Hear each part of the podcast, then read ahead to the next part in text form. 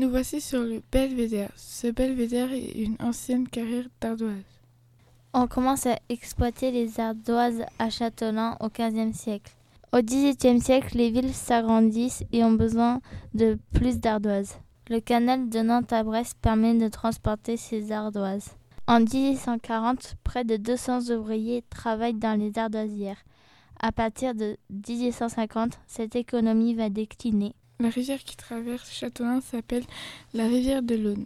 L'Aune a été canalisée à partir de 1811.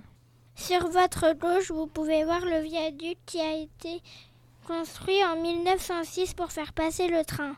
Ce train transportait des pommes de terre, des légumes, des céréales. On a surnommé ce train le train patate. Au pied du viaduc, vous apercevez la poisse à poissons. Autrefois, Châtelain était connu pour ses pêcheries de saumon. Au XVIIIe siècle, la pêcherie de Châtelain était une activité importante et a attiré un grand nombre d'habitants. Mais au XIXe siècle, les saumons ont diminué à cause des mines de plomb en amont et à cause des travaux de canalisation. Aujourd'hui, les saumons sont de retour dans le canal. On retrouve le saumon sur le blason de la ville de Châtelain.